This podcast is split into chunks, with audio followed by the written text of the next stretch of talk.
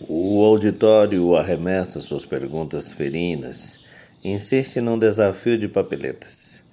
Camarada Mayakovsky, leia seu melhor verso. Enquanto penso, talvez leres este apanhado sobre a mesa, ou talvez aquele outro. Enquanto vejo meu arsenal poético e muda, a sala espera. O secretário do Operário do Norte, lentamente a meu ouvido, disse. E eu gritei. Saí do tom poético, mais alto do que as trombetas de Jericó. Camaradas, os trabalhadores e as tropas de Cantão tomaram Xangai. Como se amassassem o aplauso com as mãos e com as palmas das mãos, crescia a ovação. Crescia em força. Cinco, dez, quinze minutos. O salão aplaudia. Parecia que a tormenta cobria léguas e léguas em resposta a todas as notas chamberlênicas e rodava até chegar à China, afastando os torpedeiros de Xangai. Não comparo a melhor geleia poética, qualquer das maiores glórias poéticas, com a simples notícia de jornal, se a esta nossa auditória aplaude.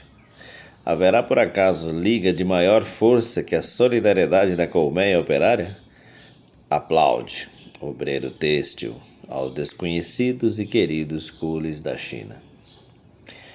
Meu melhor verso, Mayakovsky, 1927. Mayakovsky, como já disse várias vezes, ele era um poeta que vivia pelos teatros ali na União Soviética, recém é, criada pelos trabalhadores do campo e da cidade, né? que começavam a construção de um mundo novo, de um ser humano novo.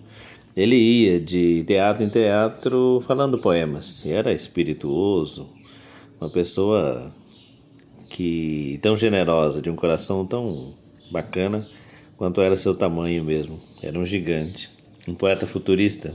E é ele que dizia para os operários que falavam que ele não era capaz de criar uma barra de ferro, criar um. plantar um trigo, não era capaz de, de produzir né?